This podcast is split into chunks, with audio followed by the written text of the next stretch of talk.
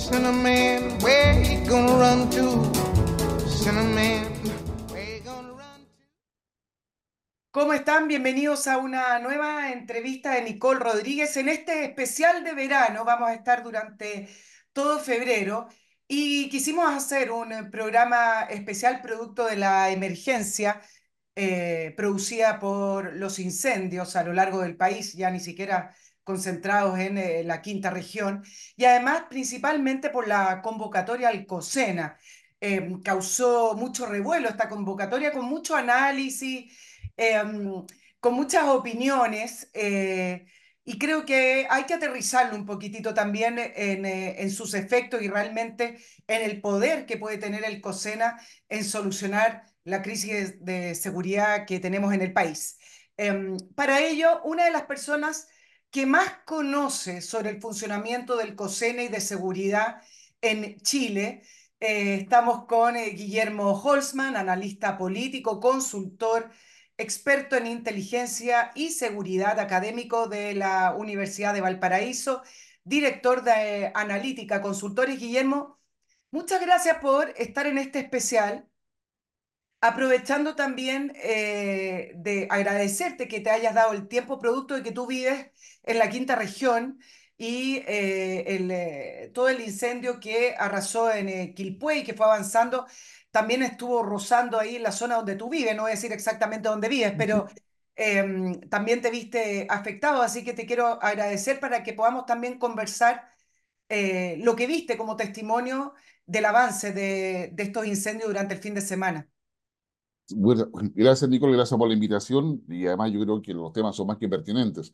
Y gracias también por la preocupación, porque efectivamente me tocó vivirlo en carne propia, afortunadamente, y aun cuando suena egoísta, no me he visto afectado, pero sin embargo, eh, digamos, sectores eh, poblacionales al frente, digamos, del lugar donde yo vivo, eh, se quemaron casi muchas viviendas, y mucha gente me tocó llegar caminando a la casa, digamos, el día viernes y ver cómo la gente huía, eh, escapaba con lo puesto, con lo que había podido sacar, eh, y con, y con un incendio que en la práctica dejó aislado a todo lo que es eh, Quilpué, Villa Alemana, de Viña, no, no había posibilidad de pasar a Viña ni tampoco al Paraíso, estaba cortado la 68, el Troncal Sur, que es la, la autopista, el Troncal Urbano, y no hay otro paso. Entonces, eh, ya dejó en evidencia una vulnerabilidad importante lo que significó ese incendio, con todo lo que es eh, el, el paisaje desolador que me tocó ver, eh, ver quemarse casas, ver cómo las llamas entraban a las casas. Eh, era impresionante, es decir, era, era, era francamente algo, algo que uno no, no, no logra, no logra visualizar. Sí, ahora uno, a veces dice, bueno, ¿cómo es que no pudieron detener esto más a tiempo? Eh, si hubo una reacción tardía. Hay veces que no se puede hacer magia, pero hay veces que efectivamente una reacción adecuada evita una tragedia mayor. Eh, ¿en qué escenario estamos? ¿En una reacción tardía? ¿En una reacción en, en el cual los recursos no son suficientes? ¿O efectivamente estamos ante una situación catastrófica en la cual no se podía hacer mucho más. Uy, a ver, la pregunta es, muy pertinente, pero también muy difícil de responder. Mi, Yo lo mi sé, pero primera, hay que poner el escenario correcto porque sí, eh, yo sé que hay indignación. sí. También uno dice, bueno, pero ¿cómo es que eh, siempre estamos con una cantidad de damnificados tremendo pidiendo ayuda? además de los 112 muertos, que me imagino que cuando demos este programa, a lo mejor va a ir eh, aumentando el número de fallecidos. Entonces uno dice, bueno, ¿Cómo es que siempre estamos ante catástrofes con un eslogan de Chile se levanta? ¿Será que no tenemos realmente instituciones pertinentes o tenemos una reacción tardía o aquí estamos ante otro escenario, Guillermo? A ver, yo creo que son dos cosas que son complementarias, pero que es necesario distinguirlas. El Estado chileno está debilitado y no tiene capacidad de enfrentar em- emergencias como esta catástrofe, tal cual podría ser si hubiese sido un terremoto. Ah, Ahí tenemos acá un problema que es, que es evidente de debilidad institucional del Estado. Yo creo que ahí hay un primer punto relevante. Y lo segundo, la gestión del, como de los gobiernos o de la estructura administrativa digamos, es claramente insuficiente y deficiente. Digamos, los problemas que tiene el actual gobierno de Boris en términos de gestión, digamos, hoy día le están pasando la cuenta.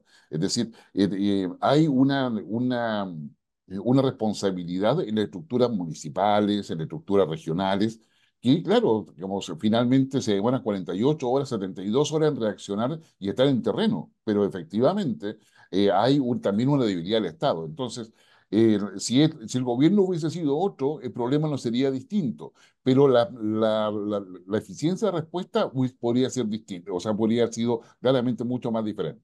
Claro, lo que pasa es que nos llenamos de instituciones. Eh, acuérdense que la ONEMI fue reemplazada por Senapred después del 27F de, en el gobierno de Michelle Bachelet. Tenemos una institucionalidad nueva. El, eh, el, gobierno tiene un comité de riesgo y de reacción ante crisis.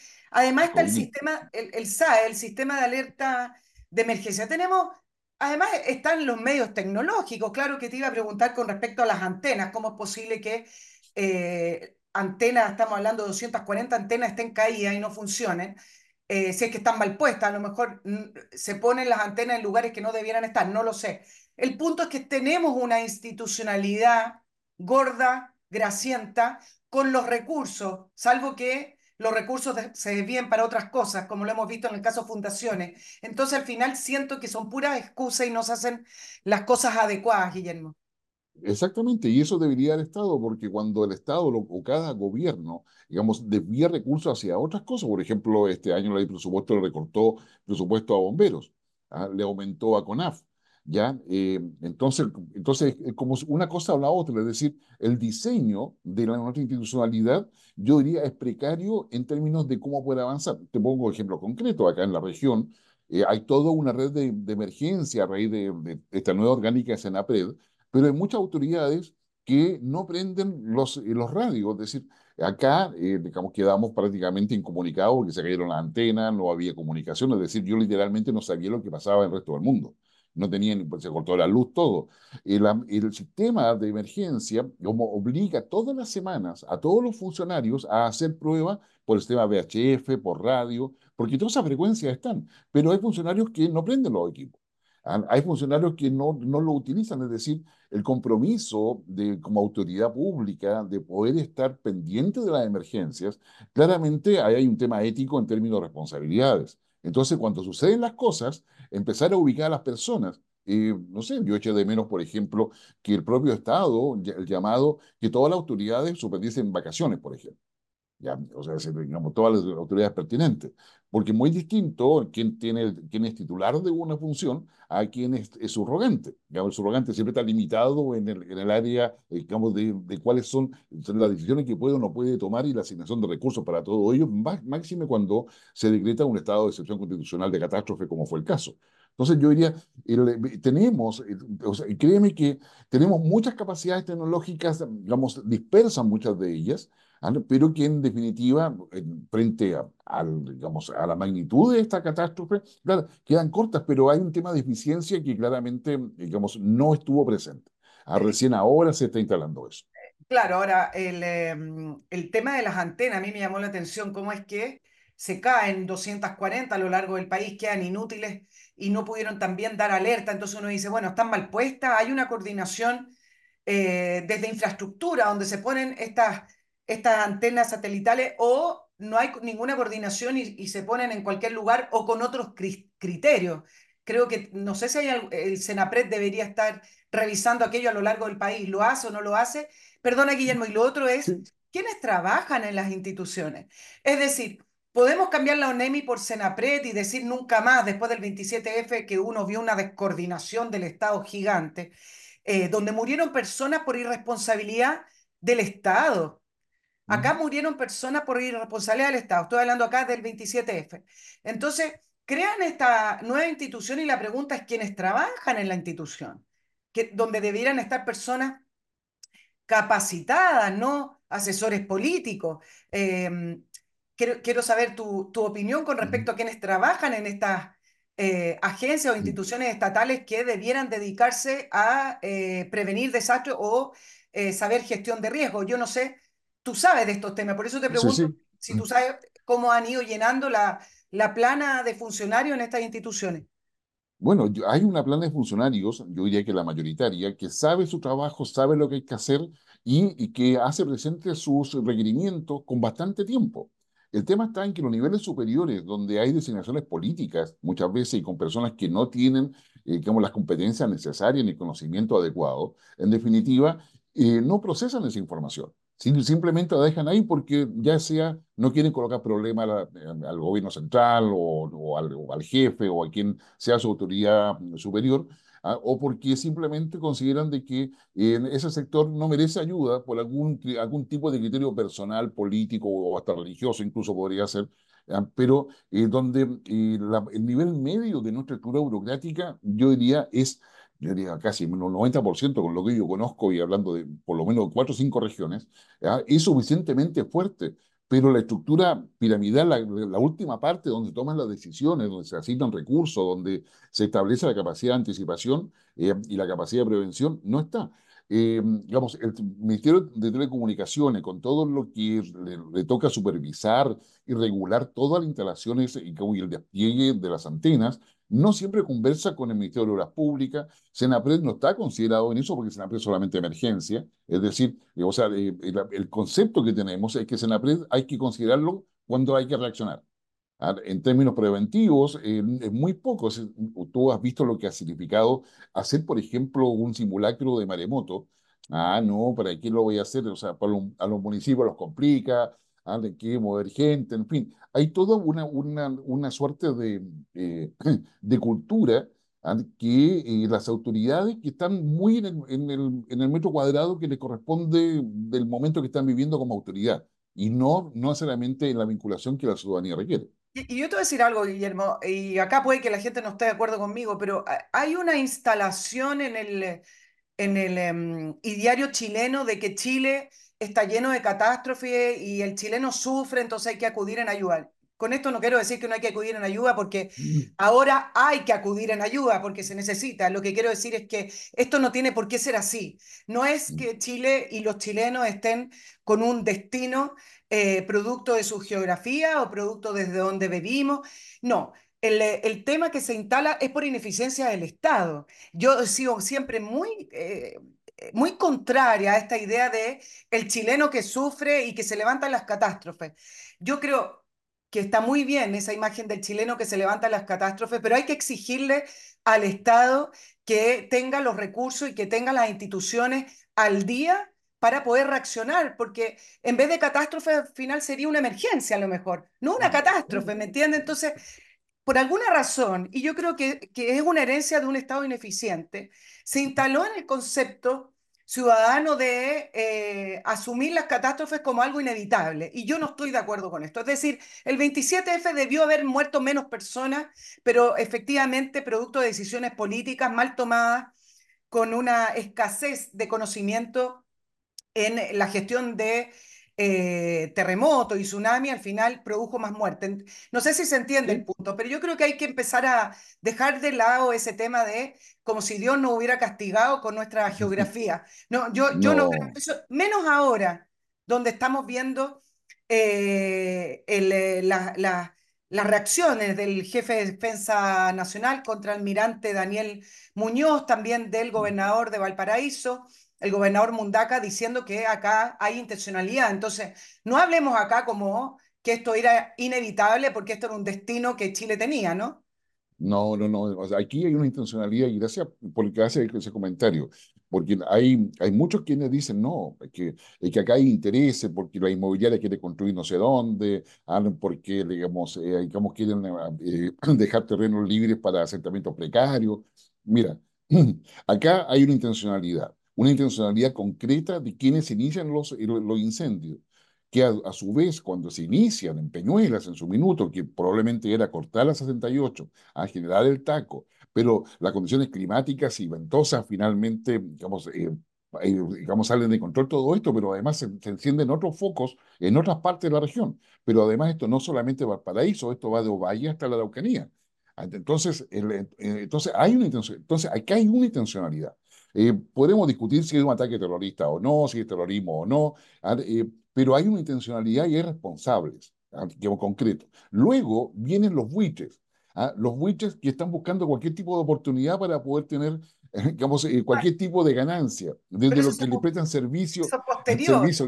Claro, servicio al Estado, los que, los que ven el terreno que ahora se puede comprar más barato, a los que ven que ahí pueden digamos, hacer la- una gran población, digamos, que se yo, con subsidio habitacional. Es decir, los buitres provienen del sector privado, ¿ya? provienen del extranjero, provienen del propio Estado. Entonces, yo diría, separemos las cosas porque, o si no, vamos a caer en una cuestión que, con- o sea, de- entraríamos en una, una vorágine conspirativa que es insostenible. O sea, es decir, acá hay una minoría concreta, grupos específicos que intencionadamente generaron incendios y están generando y van a seguir generando incendios. ¿ya? Y la pregunta es por qué, pero, eh, y eso nos va a llevar al COSENA, Guillermo, Sí, que sí. era la, la, la temática principal de este especial de la entrevista de Nicole Rodríguez, porque eh, hoy al final se mezcló la noticia de la convocatoria al COSENA con la emergencia producto de los incendios. Ambos temas están entrelazados y te voy a preguntar por qué habría una intencionalidad, qué, qué se busca con esa intencionalidad. Solo permíteme eh, dar algunas menciones de estos auspiciadores que me permiten hacer estos especiales. Voy a comenzar con Master Cook Casinos, estos servicios gastronómicos, una concesión de casinos de alimentación para empresas con especialidad de cocina in situ, es decir, esa cocina que usted ve cómo están trabajando y cómo se preparan los alimentos. Con Master Cook usted obtiene la mejor calidad, una grata atención y lo más importante, una excelente, quizás la mejor de la comida que usted le puede ofrecer a sus empleados o a sus funcionarios. Olvídese de esas quejas de hoy el casino tiene siempre lo mismo, siempre tiene el mismo sabor, cualquier tipo de menú que tengan. Con Master Cook usted almuerza en su empresa como en casa. Contáctese a ventas.mastercook.cl o www.mastercook.cl. Allí le van a dar la solución que usted necesita según las necesidades del tamaño y cantidad de empleados que tiene en su oficina. A propósito de las vacaciones de febrero, donde también está la otra mitad de los chilenos veraneando, algunos en enero, el otro en febrero.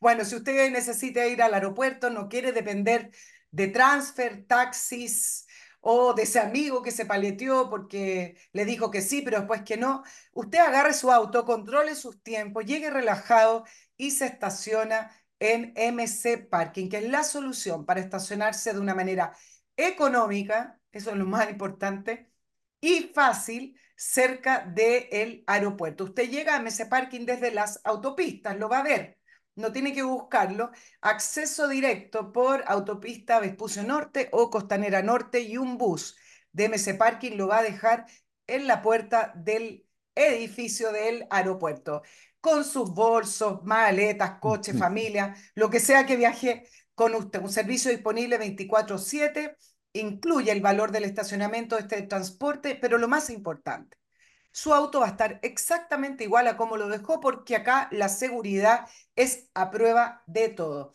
Con mayor anticipación que reserve el estacionamiento, más barato le va a salir. www.mcparking.cl. Y si se trata de aprovechar el verano, y después posterior también, ¿ah? no deje los sueños abandonados. Pero si se trata de aprender inglés, mejorar el inglés o recordarlo, muchas veces uno aprendió inglés de, de pequeña, pero después se olvida porque no se entrena. Bueno, muy simple, entre a Entrena Inglés, que le ofrece clases de inglés individuales, online y personalizadas de todos los niveles para adultos y niños desde los 8 años de edad. Hay planes, por ejemplo, mensuales, trimestrales y semestrales según sea su necesidad, según sea su tiempo. Para más información pueden visitar su sitio web en www.entrenainglés.com o escribe a coordinación@entrenainglés.com y pregunte por las ofertas de verano que todavía quedan. No se quede con esa idea de sí, tengo que mejorar el inglés, no entiendo mucho, pero algo me las arreglo, Span English, y ahí sacan algunas palabras inventadas para poder hacerse entender. No, no, no, cumpla con objetivos concretos y aprende inglés de una vez por todas de esta manera. Además, es lo más fácil. Guillermo te preguntaba sobre la intencionalidad. Eh, ¿Por qué? ¿Por qué crees tú que después de convocar al COSENA, si es que tiene relación, ¿eh? no, no, lo sé, quiero que tú me lo digas, se comienza a quemar Chile? Ah, yo creo que no, no tiene relación necesariamente, pero queda, queda en el contexto del COSEN, definitivamente. Eh, ahora, eh, habiendo intencionalidad, ¿ah? la intencionalidad, cuando, digamos, eh, para un incendio forestal que afecta a la comunidad, con, cualquiera sea la amplitud que eso signifique, tiene un objetivo político. El objetivo político es debilitar al Estado. El objetivo político es debilitar al gobierno, cualquiera que éste sea. El objetivo político es establecer el miedo y el temor como, como una parte del día a día de cada uno de los ciudadanos, donde tú ya no puedes salir porque no sabes si tu casa va a estar porque no se haya quemado, porque no te van a asaltar, etc. Es decir, eh, se suma a poder, eh, digamos, debilitar el Estado, debilitar los gobiernos, debilitar la democracia, debilitar la convivencia social, porque quedas en manos de las minorías quedan en manos de estas minorías violentas, que en definitiva digamos, coartan tus libertades, coartan digamos, tus derechos, coartan tu posibilidad de desarrollo y de convivencia pacífica y armoniosa. Entonces, hay acá un tema que es netamente político, que se inscribe dentro de lo que son los temas revolucionarios. Ahí aparecen los argumentos qué sé yo, donde, donde están eh, todo lo que son antineoliberalismo, aparecen todo como lo que son los delincuentes, todo lo que es lumpen, aparecen todo lo que son las barras bravas, aparece una serie de personas que están fuera de la sociedad, que siendo minorías, ¿ah? eh, ser que eh, levantan banderas donde eh, alguien encuentra algo razón. Esto es muy propio de, de, lo que es la dinámica que viene de toda la ideología woke. Ah, es decir, eh, donde digamos, yo eh, me siento excluido, entonces tomo la desigualdad, digamos, hay que luchar contra la desigualdad. ¿Y cómo lucho? Destruyendo todo. ahora, eso es un pensamiento simple, básico, rudimentario, me atrevería a decir, pero efectivo y eso es lo que hoy día está presente. Hoy día acá mismo, acá, acá cerca en la, región, eh, los terrenos de, que eran, habían, eran tomas que se quemaron, que se quemaron todas las casas, habían extranjeros ya colocando carpas para poder reivindicar esos terrenos su nombre. ¿ya? Y eso es, digamos, presión, o sea, eso es presión sobre el gobierno, ¿ah? sobre el Estado. Entonces, entonces, cuando el ciudadano mira eso, no entiende, o sea, no, no entiende nada y el temor sí se transforma en un temor, que es, que es social y, todo el mundo está atemorizado. ¿ah? Los grupos WhatsApp acá en la, zona a los cuales yo pertenezco es impresionante. Guillermo, vamos con el tema del, del COSENA. Em, la, convocatoria del COSENA fue antes del, de, la, de, la, catástrofe del fin de semana y de estos días, eh, y principalmente tenía que ver con eh, la implementación del proyecto de el, resguardo de la infraestructura crítica para Chile eh, y combatir el crimen organizado. Eh, mucho ruido, mucho ruido produjo el COSENA y la pregunta es si mucho ruido para nada muy especial. No, yo diría que mucho, sí, mucho ruido. A ver, primero, señalamos que el COSENA está en la constitución política actualmente vigente. Segundo, el COSENA es un órgano asesor, que solo, digamos, al no tener hoy día reglamento, porque el reglamento anterior quedó derogado con la reforma constitucional que hizo Ricardo Lago en 2005, ya, digamos, constitución que a partir de esa reforma lleva la firma de Ricardo Lagos. ¿ya? Eh, entonces, hoy día no tiene reglamento y en consecuencia queda sometido solamente a la voluntad y del presidente de la República, como en su calidad de jefe de Estado. Las asesorías que da el COSENA, el Consejo de Seguridad Nacional, están asociados a todo lo que es el tema de seguridad externa, todo lo que es seguridad interior y estabilidad institucional. Normalmente, la interpretación que se hace es que el COSENA es solamente para seguridad externa. Ahora, pero yo diría que no, en la propia Constitución se establece la estabilidad institucional como un elemento clave que afecta a la seguridad nacional. Y la estabilidad nacional está directamente relacionada con la seguridad interior. En consecuencia, basta una simple lectura para poder saber de que la seguridad interior sí está dentro de las atribuciones que tiene el COSENA para asesorar al jefe de Estado cuando éste lo solicite. Entonces, el COSENA no se puede autoconvocar solo. Ah, eso, eso estaba en, en el reglamento anterior, pero hoy día eso no está vigente. Entonces, solamente puede operar cuando lo convoque el jefe de Estado. Otra cosa importante y que en el COSENA de mayoría civil, que está presidido por el presidente de la República, está el presidente de la Corte Suprema, está el presidente del Senado, está el presidente de la Cámara de Diputados y Diputadas, están los tres comandantes en jefe de las Fuerzas Armadas, general de Carabineros y el Contralor General de la República. Esos son los componentes del, del, del COSENA. Y el presidente digamos, la, la agenda que coloca para esta convocatoria la que tú señalas, es decir, eh, digamos eh, hablar sobre el crimen organizado, pero particularmente solicitar la aprobación de la ley que está en el Congreso de protección de la infraestructura crítica del Estado. Ahora, dicho eso, lo que hace el gobierno en realidad es eh, colocar una presión, a mi modo de ver indebida, sobre el Congreso para que apruebe rápidamente esta ley de, infraestructura crítica, que lleva mucho tiempo, pero que es la debilidad del gobierno porque no logra sacar la mayoría necesaria ni saber cómo hacer la negociación ah, de forma adecuada para que esa ley avance. Entonces, yo no sé cómo está, como cuando estamos grabando esto, eh, todavía no termina el rondo del COSENA, eh, pero eh, digamos, yo diría que el presidente del Senado, la Cámara de Diputados, algo van a decir al respecto, respecto a que le están colocando una presión indebida. Guillermo, pero dime una, una reflexión tuya. La convocatoria al, al COSENA, tú hablas de presión al Congreso para aprobar esa ley, pero ¿refleja más una crisis política o crisis de seguridad? Eh, te lo pregunto porque algunos dicen, bueno, no sé si tiene tanto sentido esta, esta reunión eh, y es más bien una, un efecto mediático para poder demostrar que el, el gobierno está preocupado de la seguridad. Yo creo que si, es, si el gobierno piensa que va a tener un efecto mediático, creo que está equivocado, definitivamente. Recordemos que en octubre de 2019, previo, o sea, o sea posterior a, a, todo lo que fue la jornada de violencia, eh, y, y, después de la marcha del 25 de octubre, que fue, como incluso el propio general director de la época, el general director de Carabineros de la época señaló de 3 millones y medio de personas, según la contabilidad de Carabineros, ya, fue lo que motiva que el 7 de noviembre del 2019 Piñera llamara al Consejo de Seguridad, citara al Consejo de Seguridad, en la idea de que lo que iba a decir el presidente, todas las autoridades que, estaban ahí, que son representados todos los poderes del Estado, más las Fuerzas Armadas, que hay carabineros, iban a estar de acuerdo con él. Y lo primero que le dijeron es que no, la seguridad interior no era parte de, de COSENA. Y todo lo que fue el diagnóstico presentado por el presidente Piñera en la época, lo, digamos, francamente lo anularon. ¿Ah? O sea, es decir, y es ahí donde se, se, para mi modo de ver, inicia una crisis institucional. Hoy día Boric, digamos, está, está profundizando esa crisis y no sale con resultados.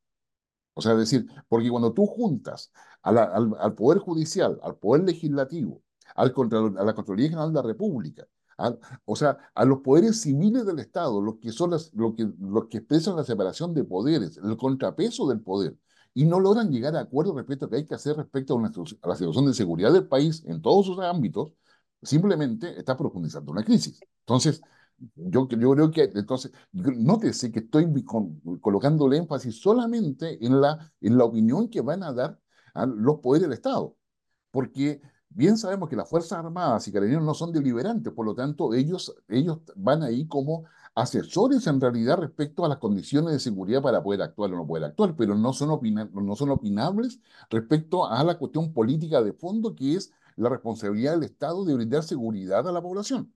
Entonces, yo diría que hay que hacer separaciones importantes en, ese, en ese sentido, eh, porque, el, perdón, discúlpame un segundo, porque, porque, el presidente convoca, ¿no es cierto?, para la ley de escritura crítica. Sin embargo, tú, yo, el ciudadano común y corriente, lo que está entendiendo es que, en el COSENA se va a tomar una decisión relevante que va a solucionar las cosas, ¿ah? y que está todo metido ahí, y eso no es cierto. O sea, no es cierto, te iba, a preguntar, te iba a preguntar cómo se realizan estas reuniones, y además Mire, justo se mezcla, Guillermo, eh, cuando vuelve a levantarse el tema del el rol de las Fuerzas Armadas para estas catástrofes como las que estamos viviendo desde el fin de semana. Es decir, más encima se reúne el COSENA no solamente en el contexto de la inseguridad, sino que justamente con las Fuerzas Armadas desplegadas para poder eh, ayudar em, en el tema de los incendios. Entonces, se mezclan un poco los temas.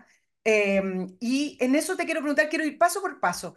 Cuando uno, cuando el presidente convoca al COSENA, hay un temario, es decir, ¿tú puedes saltarte ese, ese temario y hablar de cualquier otro tema o esto queda estructurado, queda anotado y todo lo que se habla ahí queda registrado y son documentos legales? O alguien puede levantar la mano y decir, bueno, yo quiero hablar además que y tal cosa. ¿Cómo, cómo es el funcionamiento de, de, de, esta, de esta institución? No habiendo reglamento, el funcionamiento queda sometido a la agenda que coloca el presidente. Si el presidente en la convocatoria no coloca varios, ¿no es cierto?, al final, vamos, simplemente en la reunión cualquiera de los componentes con derecho a voz y voto, ¿ah? porque hay gente con derecho a voz, que son los ministros de Interior, Defensa, Canciller, etcétera, eh, o algún invitado especial del presidente que incluso también lo puede hacer. Digamos, ellos pueden pedir, presidente, ¿puedo aportar otra, otra, otra, idea o tocar otro tema? Y es el presidente el que, el que tiene la facultad de darle el pase o el espacio para que lo haga o no. Es decir, depende netamente del presidente Boris en este caso, si acaso eh, permite de que haya alguna otra eh, opinión que no, que no esté referida a la convocatoria, que lo más probable en este caso se colocó el tema, ¿no es cierto?, de los incendios la tragedia acá en la región de Valparaíso. Claro, ahora, son documentos, lo que se habla en el COSENA queda registrado y sirve como un instrumento legal. ¿Por qué te pregunto esto? Eh, ¿Qué pasa si se está hablando de eh, el despliegue de las Fuerzas Armadas para el orden público, por ejemplo, ahora con respecto a la, al estado de excepción en la quinta región o a futuro, digamos, con respecto a la infraestructura crítica? ¿Qué pasa si hay eh, preocupación y se plantea el tema de eh, el uso de la fuerza y el compromiso político de no perseguir a militares en el caso de que hayan muertes por eh, el uso de armas. Eso queda registrado en documento y después sirve, eh, no sé, estoy adelantándome, por, por, producto de lo que pasó en octubre del año 2019. ¿Sirven esos documentos para una defensa legal o no? Eh, eh, sí, debieran servir. Ahora bien, eh, las, por definición, las sesiones del Consejo de Seguridad Nacional son públicas y deben quedar registradas en un, en un acta que se define como un resumen, un resumen de la reunión, es decir, no es un acta que, que, tome todos los aspectos, no es, no es una transcripción de la reunión, sino que es un resumen de lo que se aborda en la reunión, es decir, donde se aborda el tema, pues, se, se resume el debate y se coloca la conclusión si lo hubiese. Ahora bien, el propio COSENA digamos, si considera de que eh, los temas tratados o los datos entregados eh, son necesariamente eh, no públicos, tiene que votar internamente para que eso no sea publicado, pero que ha registrado en un acta que va a estar secreta o una parte del acta por lo menos secreta. Ah, pero por definición es, es, es pública. Ahora, a tu pregunta, si después digamos, es necesario hacer uso de esa acta, tendrá que ser solicitada, aún siendo secreta, digamos, por la, por la vía correspondiente para tener acceso a ella. Si es que es ahí donde hay un argumento, digamos, eh, definitivo o, o, muy relevante para los aspectos de la defensa o para los aspectos de estructurar algún tipo de acusación por parte de la Fiscalía, por ejemplo. Ahora voy a volver al origen, Guillermo. ¿Por qué crees tú que el presidente Boric eh, convocó al COSENA, además de lo que tú me mencionabas con la presión al, al, al Congreso? Y si efectivamente el, el COSENA es simplemente un organismo consultivo, ¿por qué hay tanto ruido? ¿Cuál es la, eh, cuál es la simbología? ¿Por qué es tan difícil convocarlo si solamente es un organismo consultivo? ¿Cuál es el tema acá? A ver, yo diría que son, permíteme planteártelo a, a través de hipótesis. La primera hipótesis que yo te podría decir es que el COSENA, digamos, si el presidente cita al COSENA, considerando que solamente un órgano asesor y no obliga al, al, presidente a tomar ninguna decisión, sino que simplemente lo va a escuchar. Ah, obviamente el presidente queda con un mejor perfil público y asume un liderazgo sobre todas las instituciones del Estado. Yo creo que, por lo tanto, ahí hay bien, más bien prima el criterio comunicacional eh, y el criterio de posicionamiento político de lo, del presidente o de los asesores del presidente que finalmente le han sugerido esto. Ah, eh, segundo, la segunda hipótesis es que esto es parte de una eh, estrategia de parte del gobierno que nace en el Ministerio de Interior a raíz de las presiones ya día permanentes, no solamente de la oposición, sino también de sectores ciudadanos, en términos de que es necesario que las Fuerzas Armadas estén en la calle porque la seguridad, la violencia, los asesinatos ya están fuera de control. ¿ah? Eh, donde también está el tema migratorio, que no está en la convocatoria, pero sin lugar a duda es un tema, un tema relevante en la medida en que los migrantes irregulares eh, ingresan a Chile y lo, que, lo único que pueden ser acusados de una falta administrativa no, digamos, no, no, es delito entrar a Chile, cosa que sin lugar a duda hay un vacío inmenso en todo, digamos, en todo, en todo ello, más allá de que tengamos la mejor disposición de recibir a los inmigrantes, pero claramente los inmigrantes irregulares, que, que no podemos, no sabemos quiénes son y cosas parecidas, no están, es, son parte del problema y no parte de la solución. Entonces, yo diría, eh, acá hay un tema de un poco de, de, de al Ministerio del Interior, a Carolina Toa, Elena Toa hoy día prácticamente aparece como la jefa de gobierno, ya o sea, sea, en, términos de que es la que hace los puntos de prensa, explica lo que se está haciendo, cómo se está haciendo, etc. ¿ah? Y entonces, entonces, por eso era necesario también, igual a la hipótesis 1, demostrar a las presidentas en, ejerciendo un liderazgo real y efectivo. Ahora, ¿cómo va a terminar esto hoy día? Eh, yo diría, y me comprometo contigo, eh, digamos, después de hacer un corto para poder evaluar cuál, cuál fue el resultado, ¿ya? Pero eh, es evidente, porque la tercera hipótesis ¿ah? es que hay una, hay una yo diría, conciencia en el gobierno, en el, círculo presidencial, de que hay una crisis institucional que le puede pasar por encima al gobierno y que para ello requiere alinear a las instituciones del Estado.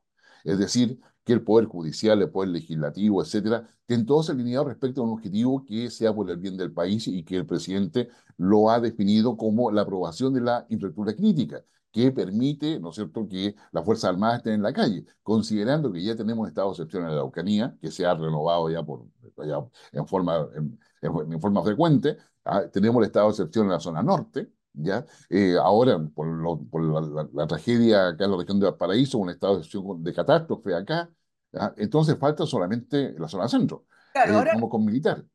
La pregunta, Guillermo, es ¿qué quieren que haga la Fuerza Armada? Eh, es decir, el, la imagen disuasiva puede dar paso rápidamente a que todo vuelva a estar normal con los militares desplegados si es que no se le da la autoridad a los militares para actuar en caso de ser necesario.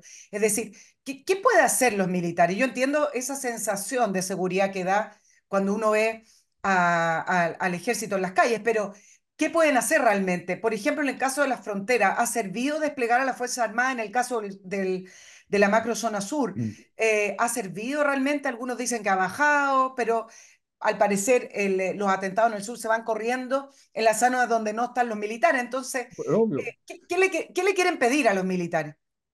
Yo diría que, o sea, que estén en la calle, digamos, y que traten de hacer, de, de sacarle el peso al gobierno de la demanda ciudadana. Ahora, los militares del norte yo creo que sí han ayudado. Si el tema, el tema no es porque no es, no es si hay militares o no. Yo insisto, si mientras no se instale como delito el ingreso regular al país, ¿ah? los, puedes tener llenos militares, pero los militares están impedidos de disparar. Solamente han disparado cuando, digamos, quisieron atropellarlo con esta señora, ¿ya? Digamos, pero después, digamos, los migrantes que iban, que entraron en forma irregular, quedaron libres ¿ah? y están siendo sumariados los militares que dispararon. ¿ah? La PDI disparó y está en la misma. Y entonces, entonces yo diría que, eh, digamos, acá hay un tema de sentido común. Yo creo que el gobierno, digamos, conforme resulte todo esto, pero yo creo que está muy cerca de, dispararse los pies con, esta convocatoria. Por ejemplo, eh, están, están invitados también al COSENA los ministros de Defensa, Cancillería, Ministerio Interior, con, solamente con derecho a voz. Eran, para mi modo de ver, y no sé si acaso lo ha hecho porque no ha habido información a ese respecto, que se haya invitado al fiscal general al fiscal nacional. Que es el que lucha contra el crimen organizado, como el que además nombró un SAR, una suerte de, un fiscal SAR para poder ver el crimen organizado. Entonces, si queremos alinear la institución del Estado, si es la hipótesis 3, queremos alinear la las instituciones del Estado, pero no invitamos al fiscal nacional a la reunión del COSENA, ¿ah? o sea, es como o sea, de hecho, de hecho, si no se le invita, digamos, al final, yo diría, yo me atrevo a decir acá, eh, Valencia ¿ah? podría ser nuestro próximo candidato presidencial.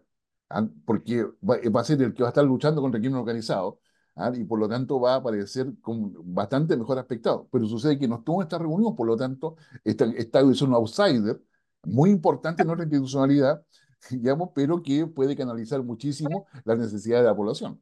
Se habla mucho incorporar a las Fuerzas Armadas, incorporar a las Fuerzas Armadas al, a, ayudar a la inseguridad. Eh, hay desconocimiento desde el mundo político, eh, principalmente el mundo político, ¿eh? los partidos políticos, en el Congreso, que, los alcaldes también, que creen que presionan al gobierno haciendo esa simbología de un gobierno de izquierda al lado de los militares, pero hay desconocimiento de las funciones y el rol y de lo que están capacitados las Fuerzas Armadas. ¿Se le está pidiendo mucho? Yo diría que hay desconocimiento, yo creo que no se les pide mucho, el tema es que se les pide, que se les pide como reacción ¿ah? y, una, y una organización no puede adaptarse de un, día para otro. Es decir, yo no estoy de acuerdo con que los militares estén en la calle. O sea, creo que si cuando llegamos a esa discusión, la, digamos, la discusión verdadera es la debilidad del Estado. O sea, o sea, por favor, esperemos un poco, porque si acá tenemos impunidad, acá tenemos corrupción, los militares no son llamados a luchar con esas cosas, tienen que velar por otras cosas. eh, eh, sacar a un militar de, de su entrenamiento y doctrina para usarlo en orden público, eso no se hace de un día para otro, no basta decir, oye, acabo, digamos, hoy día usted va a hacer orden público. Claro. Ah, eh, o sea, eso no pasa de esa manera. Ah, todos los países que han decidido sacar militares a la calle para controlar la criminalidad no han podido devolver los militares a, a los cuarteles y tampoco han logrado sofocar la criminalidad. El ejemplo, yo diría, más evidente en México. Ya, ya, el- digamos, y, y eso, yo diría, finalmente quedan en- entrampados. Y eso no es, la- no es lo que se requiere o se necesita. Los, los militares no pueden, eh, no, no pueden, no se les puede pedir que hagan la función que le corresponde a otros entes estatales. Es decir, entonces, yo- y entre esos entes estatales tiene que haber leyes que aseguren que la ley se cumpla. ¿ah? Y para eso está la policía. Y tenemos una policía, yo diría, profesional. Podemos tener muchas críticas, pero para los efectos de poder dar, dar seguridad es evidente. Ahora, si el narco está presente, sí, digamos, vienen elecciones, digamos, y todos están preocupados de dónde va, va- va a llegar el financiamiento para varios candidatos o candidatas. Lo, lo dije en el programa pasado, el tema de, a propósito del test de droga en el Congreso, que están preocupados de, de los parlamentarios, digo, me parece, puede ser importante o no, no lo sé, pero fundamental preocuparse del financiamiento de las campañas, por ahí, por abajo empieza a penetrar en el Estado. Ahora, eh, te preguntaba sobre el desconocimiento, porque no es llegar y, plantearse en la calle, Carabineros, que es el encargado de el orden eh, público, tiene protocolos, tiene armamento, me imagino, adecuado. ¿Qué va a hacer un militar con su grupo eh, resguardando a lo mejor una población o donde sea que lo, que lo coloquen, con un armamento que me imagino que no es lo mismo que carabinero y con protocolos que son distintos? Eh, es muy difícil llegar y decirle, bueno, ahora vayan a las calles. Pareciera muy fácil porque lo hemos visto desplegado, por ejemplo, ahora el fin de semana eh, en los desastres naturales en general, pero es que ahí hay un protocolo específico. Exacto. Pero imagínate, o sea, si, si los militares van a salir a la calle a proteger infraestructura crítica. Entonces, la definición de infraestructura crítica te la encargo, o sea, va de los supermercados a- hasta la antena de alta tensión. Ah, Bancos, eh, supermercados, antenas, metro, bueno, lo, lo que sea que esté en el listado, ¿no? Claro, digamos, pero no hay capacidad humana porque además eh, eh, tienen que cumplir horario, tienen que descansar, no hay personal suficiente de reposición porque a su vez el rol fundamental de las Fuerzas Armadas es la protección de la soberanía. Ah, en consecuencia, eso tiene el, el elemento de, dis- de disuasión, tiene una serie de elementos que es necesario tener presente y donde el conocimiento muchas veces civil ah, es, eh, es, precario o insuficiente para poder entender de que no basta con darle una orden. Ah, o sea, muchos tienen la imagen de que los militares a lo único que esperan es que le den órdenes. No, o sea, hay una preparación detrás, hay, hay todo una, eh, eh, yo diría, una capacidad intelectual puesta al servicio de la patria. ¿Ya? Eh, digamos, lo que corresponde al Estado, que las regulaciones para que funcione la Fuerza Armada sean las óptimas, ¿ah? pero también con toda la responsabilidad que eso conlleva. Entonces, to- y a- acá un poco se pierde eso- esa suerte de, de, de criterio común o o de sentido común respecto a cómo se conforma un centro de mando y control, cómo se conforman la, la distribución de los recursos necesarios. Es decir, eh, la Araucanía han tenido que adquirir nuevos, como, eh, como, eh, nuevos vehículos, eh, eh, armamento distinto, balas diferentes, a decir que no, que no son de guerra, pero que sean suficientes para disuadir. En fin, hay una, un, un sinnúmero de cosas y a, a las Fuerzas Armadas además se le recortó el, como toda la plata de mantenimiento de lo que son sus sistemas de armas. Entonces, entonces yo diría, hay una contradicción evidente donde la Fuerza Armada, por su sola presencia, sí, te dan seguridad, pero si no tienen resultados, ah, finalmente termina siendo parte del problema y no parte de la solución y se debilita ellas y debilitan al país. No, hay una cadena acá de situaciones que se pueden ir produciendo, exigiéndole estas funciones a las Fuerzas Armadas que a mí me parecen que son una amenaza para Chile. Es decir, si uno ve desplegado el ejército chileno, a las Fuerzas Armadas, los distintos eh, sectores de, de Chile para contener al crimen organizado, que es precisamente para lo que convocaron al COSENA eh, y ve que no, ex- no es eficiente y no produce resultado, ¿en qué queda el tema de la soberanía nacional? El, el ejército chileno y las Fuerzas Armadas deben tener, deben tener eh, y seguir contando con una muy buena imagen, con respeto. Entonces se empieza a perder el respeto también, Guillermo. Yo no sé si tú tienes alguna evaluación, por ejemplo, de lo que ocurrió en octubre del año 2019, si, perdón, esto es más allá de las encuestas, ¿ah? Porque en Chile eh, efectivamente Carabineros, Fuerza Armada y PDI siempre están muy arriba en la encuesta, pero porque también hay una necesidad de seguridad en el país y se ven a estas instituciones como las únicas capaces. Pero yo estoy hablando del análisis más profundo. Hubo una merma en la imagen de la Fuerza Armada después de octubre del año 2019, donde uno veía a, a, a, al ejército desplegado tratando de detener, pero no disparar. Eh, eh, era una situación mixta muy complicada. No, muy complicada en su minuto, que supuso que para varios generales, oficiales generales que tenían la responsabilidad de mando y coordinación e implementación de las decisiones que se tomaban en el gobierno, era muy complicado porque muchas veces tenían que solamente ir a observar. De repente, lo que pasó en, la cuarta región, la, región de Coquimbo y en otras regiones, donde un capitán o un teniente, digamos, quiso ejercer la autoridad y terminó siendo cuestionado no solamente en términos políticos, sino que también en términos judiciales. Entonces, lo, sac lo sacaron de partida. Lo sacaron sí, su... entonces, entonces, yo diría, eh, la, eh, eh, y ahí el debate y la exigencia que las Fuerzas Armadas han colocado o han hecho ver es la regla del uso de la fuerza. Es decir, y para regla del uso de la fuerza, para un militar, me permiten los militares que hagan esta interpretación, es que no, o sea, ni, nadie está obligado a lo imposible, pero si un militar que tiene el respaldo del Estado porque, porque está a cargo de defender la soberanía es atacado por un ciudadano o ciudadana, digamos, y él ve y considera que su vida está en peligro, ¿por qué no puede hacer uso de la letalidad de su arma para defenderse? Porque el que, está, el que está atacando no es al militar, es al Estado de Chile. Entonces, entonces yo diría, ahí hay una, una hay líneas que se han colocado como, como muy sensibles, pero que en realidad no, no, no merecen mucho, mucho cuestionamiento. Es decir, las policías como la, la, los militares representan al Estado de Chile, la capacidad de coerción. Y si ese militar o ese policía comete un abuso, tendrá que responder, pero se parte de la base de que ese abuso no está hasta que se muestre lo contrario. Pero no se puede partir de que por el solo hecho que usa una arma, en el término de, de defensa de su vida o de los bienes a los cuales le mandaron proteger, en definitiva esté cometiendo un abuso. O sea, aquí hay, acá hay una, un, un, relativismo ético que desde el punto de vista político, que cada vez nos está colocando en más problemas en vez de poder ser parte de la solución.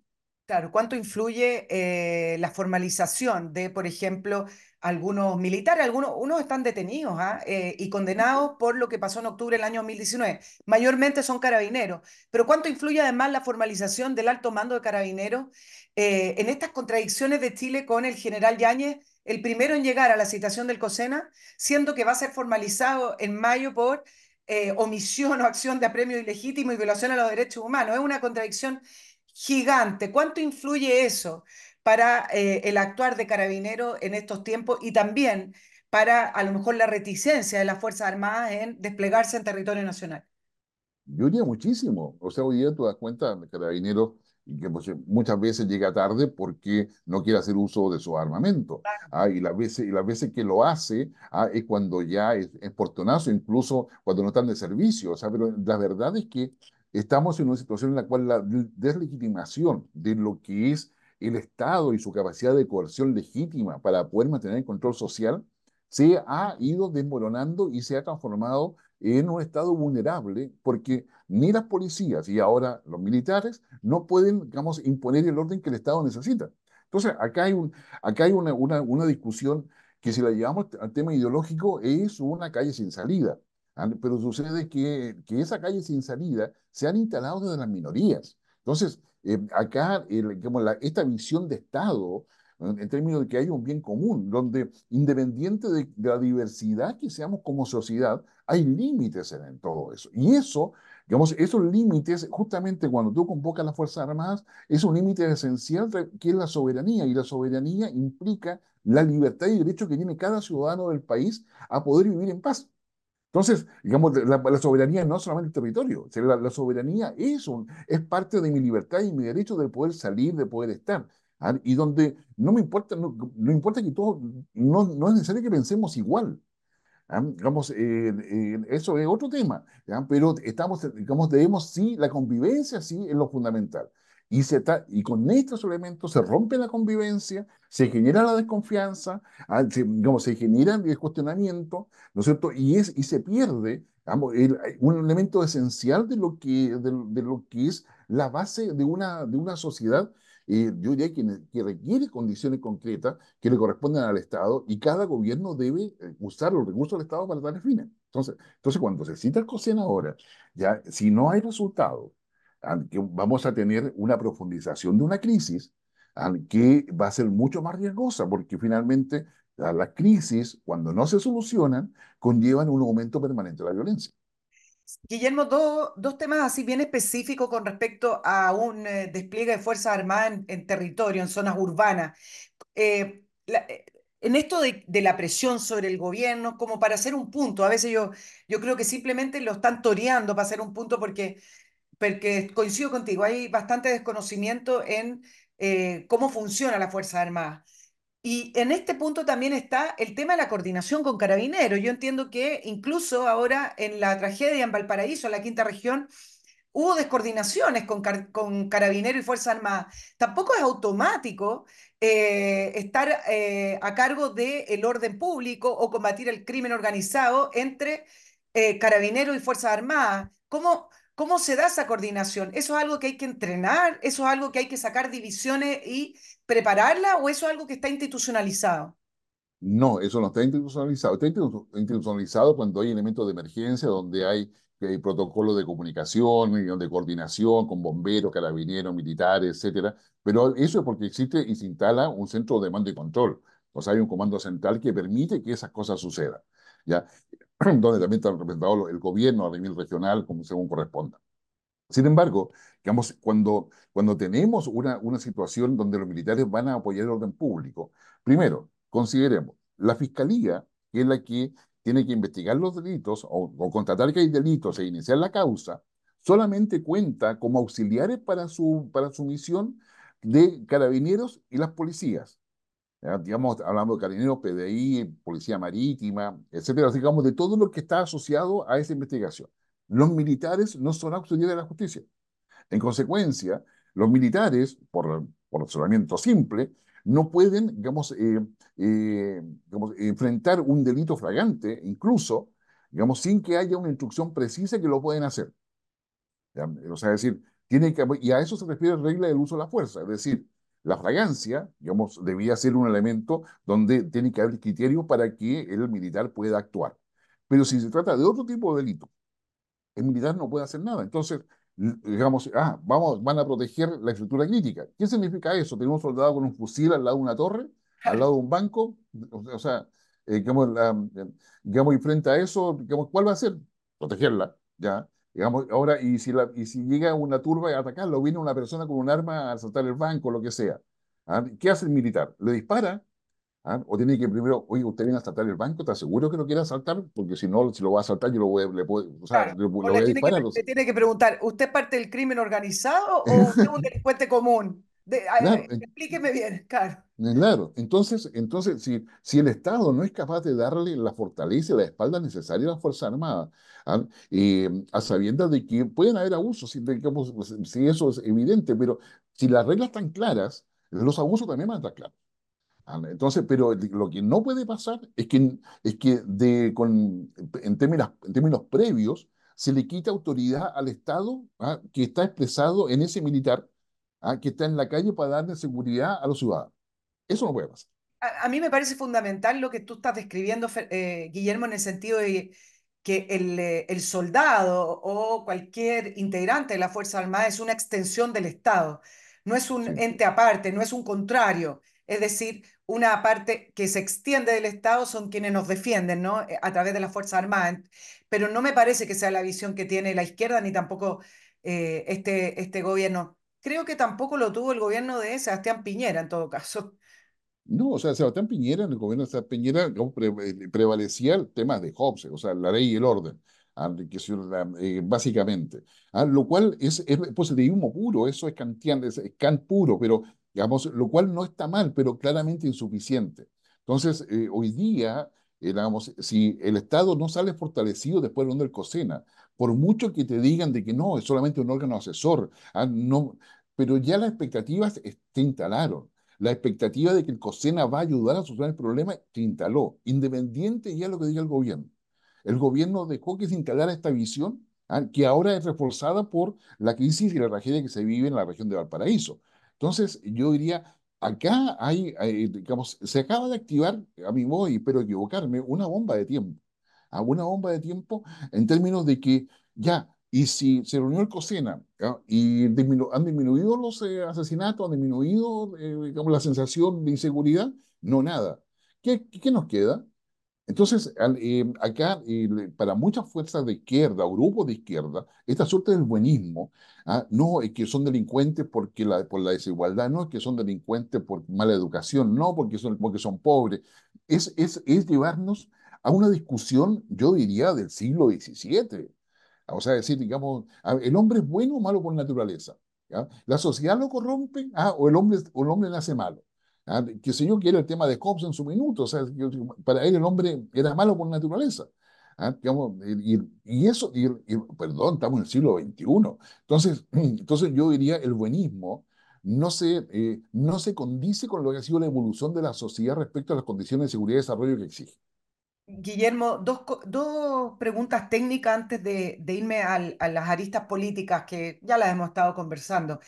Eh, tenemos poco personal en el ejército y en las Fuerzas Armadas, nos estamos quedando cortos porque también leí algunas declaraciones en el sentido de que el ejército y parte de las Fuerzas Armadas desplegadas la frontera están cansados, eh, además están en el sur, entonces decían si se despliega las Fuerzas mm. Armadas para proteger la infraestructura crítica, que no sabemos qué alcance va a tener, si es que lo tiene, eh, no hay contingente necesario. Y dos, el presupuesto que fue además eh, disminuido en, eh, en, la última aprobación de presupuesto fue una disminución importante. Yo recuerdo que tuvimos un programa o lo conversamos por interno, no me, no me acuerdo, y te preguntaba, esto es, esto, esto es muy grave porque estamos en tiempos en que el mundo se está poniendo muy conflictivo, con muchas amenazas de guerra, Em, con vecinos además también aumentando o preocupándose de la seguridad y nosotros le estamos disminuyendo el presupuesto a la Fuerza Armada. Ambos temas, quiero que tú me, lo, me, des tu visión con respecto a si nos estamos quedando cortos eh, en contingente, tenemos poco personal eh, y acerca del presupuesto, ahora que le estamos pidiendo que tenga más funciones. Uy, a ver, eh, yo diría que no estamos cortos de personal para las funciones que le corresponden a las Fuerzas Armadas tenemos Fuerzas Armadas que son cada vez más profesionales. Eh, digamos, el ejército redujo digamos, su contingente, incluso redujo el servicio militar, una razón bastante obvia. Es obvia para quienes quizás conocemos el tema, pero es porque los sistemas de armas cada vez son más tecnológicos. Entonces, eh, digamos, ya no se trata del fusil Mauser que, era el, que se usaba a inicio del siglo XX, ah, o una, una M16, que sé yo, que es, que es propio de la Segunda Guerra Mundial. Eh, no, acá estamos hablando de sistemas de armas de alta tecnología que son muy letales, que trabajan a distancia. Eso yo creo que es lo primero, es decir, digamos, el, antes que yo decía, no, mi niño se porta mal, así que vaya a hacer, que vaya a hacer servicio militar para que, para que aprenda lo que es disciplina.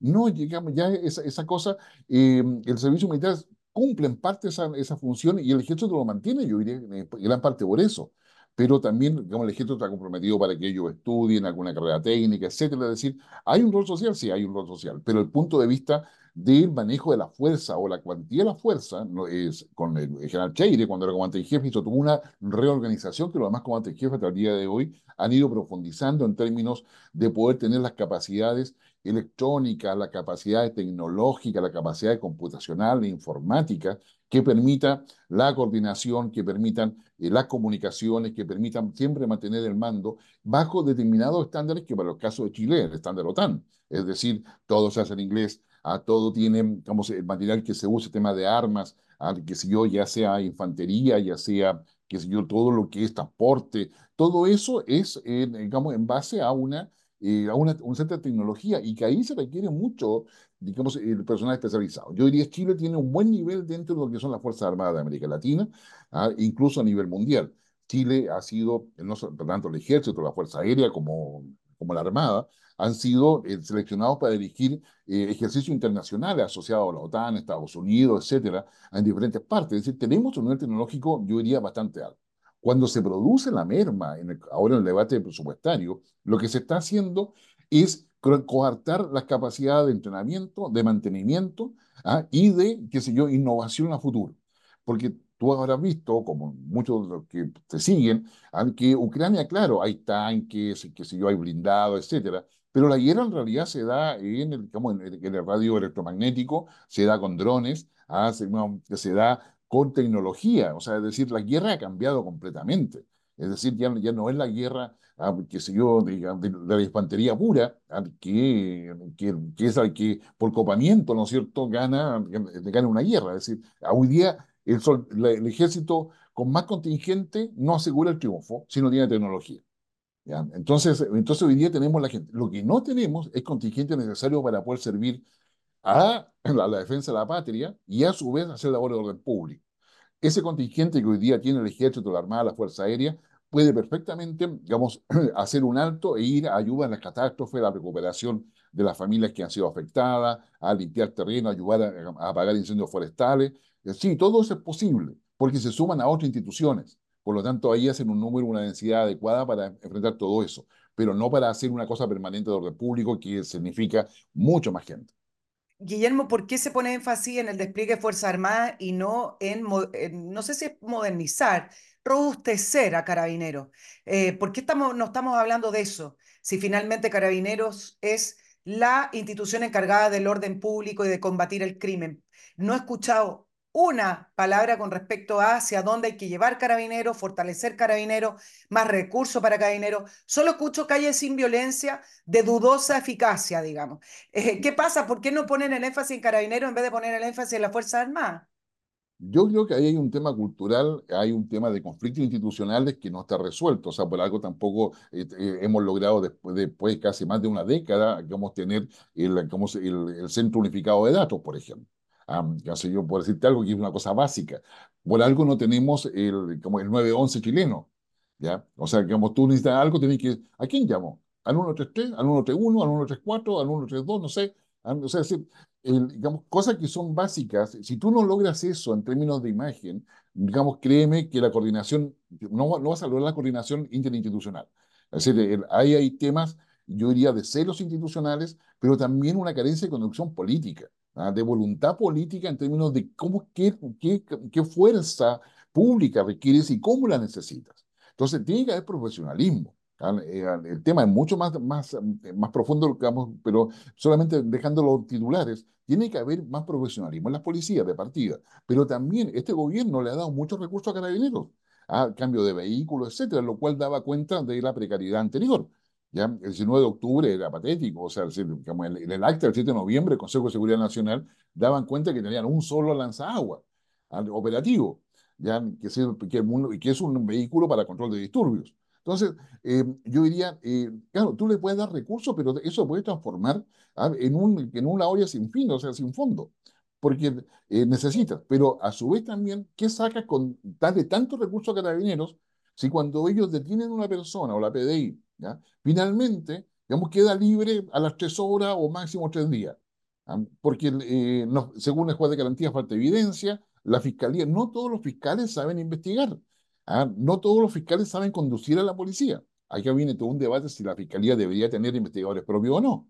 ¿ya? Entonces, eh, son, son cuestiones que son de un diseño que, eh, digamos, se ha discutido muchas veces y creen que hay mucha, eh, eh, hay mucho papelería en, digamos, y estudios sobre eso, pero no, no hay decisiones, no, hay decisiones más estratégicas en ese sentido. Mira, tengo tres preguntitas que son importantes porque terminó la reunión del, del COSENA. Permíteme, Guillermo, recordar dos menciones que son los que me permiten estar con este especial de, de verano y Comienzo con Fundo Praderas de Frutillar. Eh, imagínense estar en un lugar tranquilo, de paz, con un entorno de la naturaleza maravilloso, eh, donde no se puede calcular el precio. esos entornos que uno dice, mentira, no puedo creer que vivo acá o que este es mi lugar de descanso. Bueno, Fundo Praderas de Frutillar es el lugar para poder estar para poder vivir o descansar sin perder conectividad, eh, porque está a solo 20 minutos, por ejemplo, de Puerto Varas y a solo 5 minutos del centro de Frutillar.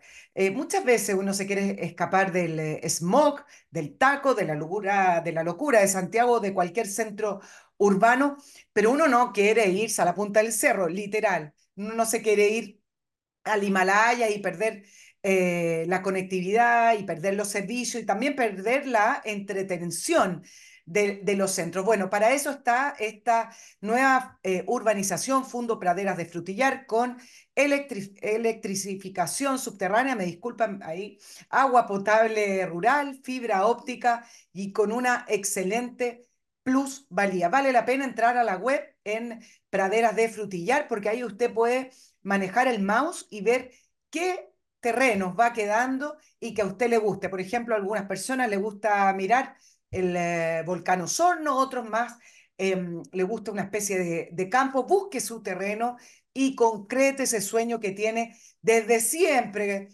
Yo ya no recuerdo las veces que uno piensa, y si no vivo acá en el medio del cemento y miro edificios y me voy un poquito más lejos, pero a la vez estoy 100% conectado. Hay terrenos desde 1500 UF con precio al contado. Eh, vale la pena. Pregúntenles lo que les queda porque entiendo que han eh, podido vender muy bien estos terrenos en el WhatsApp que sale en mi pantalla o en la web. Usted entre porque va a quedar encantado, maravillado y quizás va a ser el impulso para que se anime de una vez a invertir en su futuro, a invertir en su presente. Además, les recuerdo, ya que varios siguen de vacaciones o en su casa cuando volvió de vacaciones y encontró que había un mal olor bueno, ya saben, Oxinova, este producto maravilloso producido en un laboratorio en Estados Unidos, que al final es entre tecnología y magia, porque como no conocemos cómo lo desarrollaron, trae unos polvos, estos sobrecitos que se diluyen en agua según las instrucciones que trae Oxinova, y ese, esa mezcla se vierte sobre el eh, lugar donde está saliendo el mal olor. ¿Qué es lo que hace Oxinova? Elimina de raíz el mal olor porque mata las bacterias que producen la descomposición, esos gases que después son el, el mal olor. Es un producto ecológico, muy simple de usar, no es un peligro para su piel ni para la salud, no necesita cubrirse ni ponerse guantes y además lo más importante es una solución definitiva para eliminar los malos olores, cocinas, baño, alcantarillado, donde sea que les que está saliendo el mal olor. www.oxinova.cl. Eh, Guillermo, déjame ir al fondo del asunto. Eh, ¿Entendemos contra quién estamos luchando? Se habla del crimen organizado, del narcotráfico. Veo las palabras del presidente Boric diciendo que van a combatir el narcotráfico después de la reunión del, del COSENA. Bueno, Nadie puede estar en contra de combatir el narcotráfico, pero realmente estamos combatiendo eso. ¿Es el, solo el crimen organizado? ¿O acá tenemos una mezcla, una mezcla un poco más, más una, un poco más complicada y necesitamos un diagnóstico un poco más fino también para saber qué hacer? No, a ver, yo te diría, a ver, primero, eh, ya tenemos conocimiento de que la reunión del COSENA terminó, ¿ah? que terminó sin ninguna resolución, ¿Ah? Segundo, que eh, el objetivo del presidente no se consiguió en términos de poder tener un apoyo para sacar adelante la ley de infraestructura crítica, sino que quedó básicamente en que son muchas leyes que hay que sacar y que eso depende del Ejecutivo, o sea, o sea nada en la, en la práctica. ¿ya? En tercer lugar, eh, esperemos que haya acta pública. Digamos, yo insisto, el acta por, por definición del COSENA son públicas en términos de una síntesis y debería estar publicada en la página del COSENA. Ya esperemos que eso sea pronto, dentro de las próximas 24 horas, para saber qué se abordó. Lo que han, lo que han dicho es que se, está, se ha abordado que es necesario discutir un tema de seguridad de forma integral, ¿ah? que la estrategia requiere ver varias leyes a la vez, ¿ah? pero según esto, la, las palabras tanto del presidente de la Cámara de Diputados como del Senado, son ellos los que han hablado hasta ahora, por lo menos lo que hemos podido ver, ¿ya? Eh, o sea, decir, fue una, una, una buena conversación sobre la situación de seguridad del país o decir ninguna cosa que no hubiésemos podido ah, eh, leer en la prensa, o que tú y yo no supiéramos, ah, salvo de que hubiese datos mucho más concretos. Desconozco, si acaso, insisto, si se invitó al fiscal nacional, ah, porque si no lo invitaron, yo te insisto que va a ser el próximo candidato presidencial, ¿ya? como ha pasado en otros países, por eso lo digo, pero la, en, la, en, la, práctica, eh, yo diría que el COSENA no ha logrado su objetivo. Es una forma elegante de decir que fracasó, pero la, la, la, en términos concretos, ah, entonces eso nos deja en una situación muy compleja justo cuando todos siguen de vacaciones. Claro, Ah, ahora, Además, con, con, con, con- con el alza de, con el alza de transporte. eh, exacto. eh, además, con la citación al COSENA ya no podrán negar que hay una crisis de seguridad instalada en el país, porque a veces intentan mostrar algunas cifras que dicen que se han eh, detenido la cifra de homicidios, por ejemplo, o, o cualquier cifra que en algún minuto muestre un poco a la baja o un estancamiento, la, la intenta demostrar. Eh, pero te preguntaba con respecto a de, ¿Contra qué estamos combatiendo, Guillermo? Yo creo que falta un diagnóstico certero. Eh, ¿es lo mismo combatir el crimen organizado que el terrorismo? Porque acá hay terrorismo y nadie habla de terrorismo. O sea, a ver, eh, mm, ¿qué sí, estamos, a ver, ¿Contra primero, quiénes estamos luchando? Ya, a ver, primero consideramos que las amenazas a nivel internacional, ah, y cuando se habla de crimen organizado, incluyen narcotráfico y terrorismo. Ok. Ah, sin embargo, en la, qué sé yo, dentro de lo que es la exposición para, dada la importancia del terrorismo, la importancia del narcotráfico, se tratan en forma diferenciada, pero son parte del crimen organizado en la medida en que requieren financiamiento, planificación, lavado de dinero, de activos, etcétera. O sea, narcotráfico y terrorismo son parte, son como son son partes importantes dentro de lo que es la estructura o, la- o el sistema de crimen organizado. El, el crimen organizado es un, es- hoy día son transnacionales, ¿ah? digamos, de comercio ilícito. O sea, es decir, digamos, ellos funcionan con la lógica de mercado. ¿ah? Eh, por lo tanto, hay cumplimiento de metas, una serie de cosas. El terrorismo, digamos, ahí vamos a tener dos distinciones distintas. El terrorismo en su definición que hay en Naciones Unidas y en las potencias, básicamente muy marcada por el terrorismo, ¿no es cierto?, de corte islámico radical, ¿ah? digamos, ese tipo de terrorismo o de, base religiosa radical e integrista, y el terrorismo local en cada uno de los países.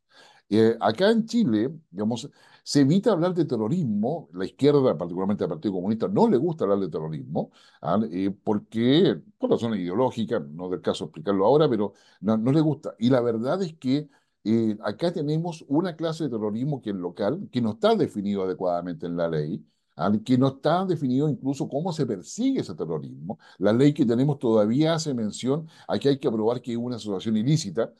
Y lo cual hoy día es prácticamente imposible.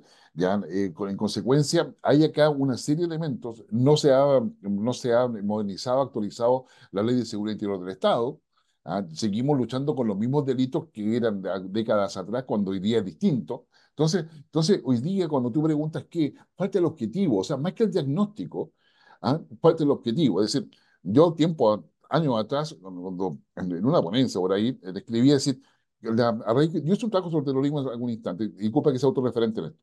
Y la, decía, ¿cuándo, cuándo, cuán- cuál es el límite entre violencia política y terrorismo? O sea, o sea, ¿cuándo pasamos de la violencia política al terrorismo?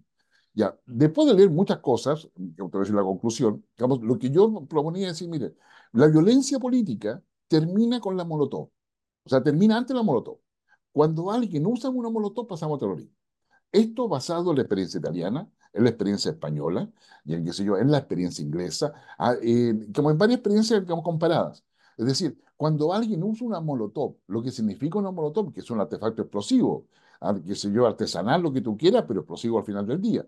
Cuando alguien decide que le puede tirar una molotov al, al representante del Estado, ah, o a una, a una sociedad, o a un negocio, lo que sea, es ahí entraste tú a terrorismo, que una molotov a ti no te da lo mismo no, no es una piedra, por último.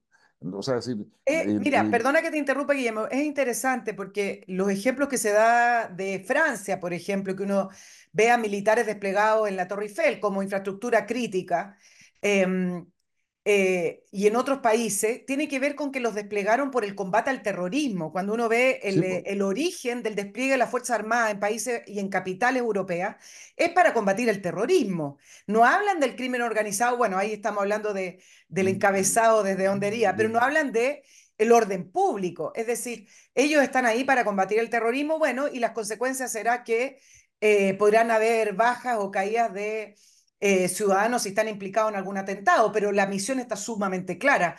Me da la impresión que en Chile, claro, hablamos del narcotráfico, pero eso minimiza el tema de, del- de la inseguridad en nuestro país. sí, pues, sin lugar a dudas. O sea, el narcotráfico son organizaciones al que buscan el control territorial. El terrorismo lo que busca es generar acciones que por, esa, por su vía generen temor, debiliten los gobiernos ¿ya? y permitan la impunidad respecto a los hechos que cometen y que normalmente están asociados, en el caso de América Latina específicamente, a algún tipo de propuesta ideológica que va desde una visión de izquierda, como que sí, más, más radical, hasta el anarquismo puro. Hay una, una gran variedad de, eh, de, de, manifestaciones, donde además el terrorismo es usado por otros países también como un arma. De afectación a otras naciones. ¿ah? Entonces, digamos, o sea, Al Qaeda es lo, digamos, lo, más, lo, más, lo más evidente que tenemos con el ataque a Torres Gemelas, digamos, pero, pero, es, pero es evidente de que el, el, hoy día ese tipo de cosas, tal cual tenemos problemas, por, por, ejemplo, los mercenarios, ¿son terroristas o no? Que es una discusión que hay a nivel mundial, ¿ya? En la medida que no son parte de un ejército formal, sino que van y actúan con capacidad letal en, en conflictos armados. Claro, Guillermo, en eh, tres cositas políticas, eh, viendo la reacción del gobierno, mirando los resultados del COSENA, casi uno podría proyectar que en este gobierno no vamos a ver la aprobación de la RUF, del reglamento del uso de la fuerza. Puedo proyectar que este año, incluso con todos los problemas que tenemos, ese proyecto no va a ver la luz y en ese sentido sería muy difícil sin un reglamento del uso de la fuerza que se aprobara el proyecto de infraestructura crítica. ¿O tú crees que van a lograr sacarlo adelante? Eh, yo creo que dado el resultado del COSENA, donde no hay ningún compromiso en ese sentido, ¿ah? eh, no va a ser difícil, al menos en el primer semestre, que se logre avanzar sobre eso. Porque acá el, es el gobierno el que tiene que tomar decisiones relevantes de, este, de esta perspectiva. Es decir, tiene que dejar al lado su propuesta ideológica, que está reflejada en su programa de gobierno, y avanzar hacia un acuerdo transversal. Y la única forma que ese acuerdo transversal logre tener algún sentido y la mayoría necesaria es que el gobierno abandone su programa. Como eso no lo quiere hacer, claro. ¿ah? que si yo considera que no es viable, ¿ah? porque son han sido electos democráticamente y ellos sostienen de que al ser electos democráticamente tienen el derecho a hacer los cambios que ellos quieran, ¿ah? que si entonces, lo cual es una contradicción democrática, tal cual lo, cuando Bukele dice que estamos en la mejor democracia del mundo con un partido único. O sea, es, o sea es, digamos, bueno, es, la, la, paradoja es comparable. Es decir, o sea, es de, en términos de que hoy día el gobierno, yo diría, tiene que tomar debida nota de que no logró manejar bien la reunión del COSEN. Ya, o sea, decir, digamos, más allá de que se hayan pues virado las caras, se han dicho muchas cosas, ¿ah? eh, pero no logra sacar. O sea, eh, ahora con todo esperemos la, la, declaración final del gobierno, pero ya con lo que dijo el, el presidente de diputados y senado, da, da la impresión sí. que el, eh, si llevara adelante realmente la implementación de infraestructura, eh, de infraestructura, crítica, el despliegue de las Fuerzas Armadas, con un reglamento que apoya a las Fuerzas Armadas, ¿produciría división en el gobierno y, por ejemplo, la salida del Partido Comunista? ¿O el Partido Comunista es muy práctico y de la moneda no se mueve? No, de la moneda no se mueve, eso digamos con toda certeza. Ah, puede estar molesto, enojado, etcétera, pero siempre va a encontrar la forma ah, de por lo menos digamos, bajar la cabeza, no estar visible para todo eso. Pasó ahora con el COSENA. Inicialmente el partido ah, no, no estaba de acuerdo con la situación del COSENA, no, digamos, por distintas razones. Finalmente el Comité Central del Partido Comunista el que avaló el gobierno, ah, en una reunión urgente, ¿no es cierto?, el que sigue extraordinaria. Entonces, yo diría que eh, acá tenemos un, un, un problema en términos de que si si, la, eh, si los militares están en la calle, o sea, lo que estamos hablando, que si no hay ley de infraestructura crítica, el gobierno hoy día queda sometido a que si declara estado de emergencia o no. O sea, un estado de excepción constitucional similar al que está en la Araucanía a, lo que está en la zona norte. Digamos, eh, esa es la decisión que hoy día el gobierno tiene que enfrentar. Es decir, la, si quiero militar en la calle, es, ahora los militares, es decir, oye, yo no tengo capacidad para estar en toda la región metropolitana. O sea, decir, no tengo esa capacidad, ¿eh? porque mi contingente está distribuido de, manera distinta ¿eh? y, y, no, y no puedo tener a los soldados 24/7. ¿eh? O sea, digamos, ¿cuáles son, ¿cuáles son las prioridades? Que el militar va a preguntar eso. ¿Cuáles son las prioridades? Y el gobierno va a tener que decir cuáles son las prioridades. Ah, que son, no sé, por, por lo que hemos 200, 200 puntos. Mira, yo tengo capacidad solamente para 50. ¿Ya? Digamos, porque significa vehículo, personal. O sea, es decir, mover un soldado, mover una unidad, por pequeña que sea, requiere varias coordinaciones. Tienen que llevar comunicación, tienen que llevar alimentación, ah, tienen que llevar el armamento necesario conforme la regla de uso de la fuerza. En fin, o sea, eh, no puede andar desprotegido. En fin, hay una serie de, o sea, no, no es tan simple como vayan. O sea, entonces yo diría, el gobierno hoy día va, va, a tener que tomar decisiones. Vamos, es, es necesario crear, digamos, establecer estado de emergencia en el régimen metropolitano. Ahora, ¿qué van a hacer los militares? Yo diría así, digamos, si presionan los militares, eh, van a hacer puro control de identidad. No va a ser mucho más. No, mucho más. Eh, exacto. Ahora, por último, Guillermo, uno dice el gobierno toma decisiones, el gobierno va a tener que decidir a quiénes consulta el gobierno. Y, y, no es para que nuestros auditores digan, bueno, no está entendiendo nada la, la, eh, Nicole Rodríguez porque le acaba de consultar al COSENA. No, tú entiendes lo que te estoy preguntando. Es decir, la reunión del COSENA queda en el archivo y después el presidente Boric se reúne con sus asesores, que generalmente son políticos y no son personas expertas en estos temas. ¿A quiénes hoy consulta el, el gobierno y cómo se están tomando las decisiones en la moneda? Yo creo que eso es un tema que pocas veces se habla, pero el factor humano acá es lo más importante. ¿Qué, qué conocimiento sí. tienes tú de aquello? A ver, yo lo que, lo que conozco y lo que se sabe, toda información pública, es que el proceso de toma de decisiones de la presidencia está en manos de personas sin experiencia política y institucional, ni tampoco práctica. Es decir, están en la idea de que ellos están ahí para hacer cumplir un programa de gobierno. ¿ya? El que tiene más realismo en todo esto es el presidente Boris, pero el liderazgo que ejerce el presidente Boris en términos de conducción es decir que, lo, que los demás trabajen, hagan lo que tienen que hacer. Que era una de las razones por las cuales él no aparece mucho, de hecho. ¿ya? Porque él es convencido de que las decisiones deben ser colectivas. Él viene de, de, esa, de esa creencia. Entonces, digamos, cuando tú colectivizas las decisiones en un país que es presidencialista, donde todo el mundo mira al presidente, la ausencia del presidente se nota muchísimo y el desorden cunde, incluyendo en los, en los, círculos, los círculos de la presidencia. Entonces, el presidente tiene el, el, mal llamado segundo piso, porque la verdad es un grupo de asesores nada más, eh, donde es más importante el que le hace los discursos, el equipo que prepara discursos, la avanzada y muchas otras cosas, pero eh, como asesores más estratégicos no hay. Y digamos, probablemente le consulta a Mayra, se dice, digamos, eventualmente a Lagos, pero son consultas que, que, son válidas, son legítimas y bueno que las haga, pero que no están en un proceso estructurado, no están en un proceso adecuado en términos de ver la implicancia que tiene. O sea, porque cuando, cuando el presidente toma decisiones, hay costos y beneficios. Entonces los beneficios se destacan, los costos se manejan.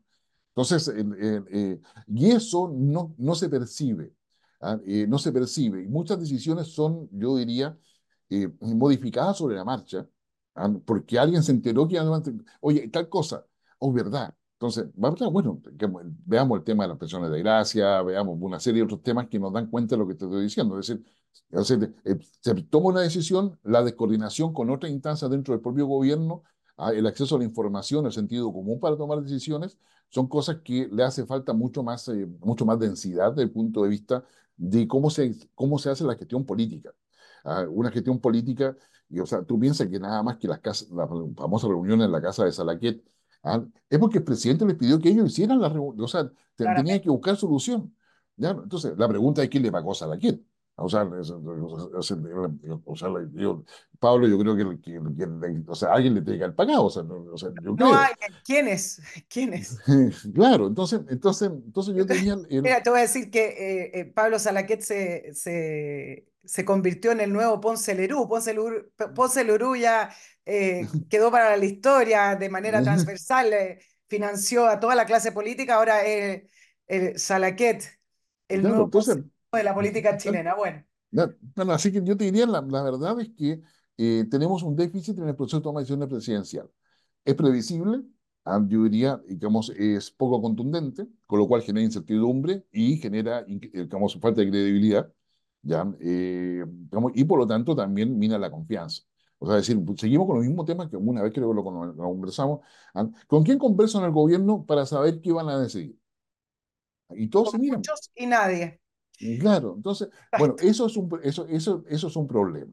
O sea, decir, eh, eh, si tú quieres conversar con, digamos, si yo quiero saber lo que hace Estados Unidos, ¿debo conversar con Biden ¿ah? o con Obama ¿ah? o con Blinken? Ahí se sabe. Entonces, entonces yo te diría, la, la, eh, eh, acá en Chile no está claro eso. ¿ah? porque se quiere imponer un, una, un modo de, de, de, gestión que, no, que la institucionalidad no acompaña. Y muy ineficiente, muy, muy, ineficiente, claro. por lo demás, y con mucha ignorancia, ¿por qué no decirlo? Guillermo Holzman, analista político, consultor, experto en inteligencia y seguridad, académico de la Universidad de Valparaíso y director de Analítica Consultores. Guillermo, ¿cuánto te agradezco que hayas hecho un alto en, eh, en tus labores también en este verano para estar en este especial Cosena y eh, emergencia producto de los incendios eh, del fin de semana. Muchas gracias por estar en la entrevista de Nicole Rodríguez. Hasta una próxima oportunidad. Muchas gracias, Nicole. Un gran abrazo, que estén muy bien. Chao, chao, que estén bien. Chao, chao.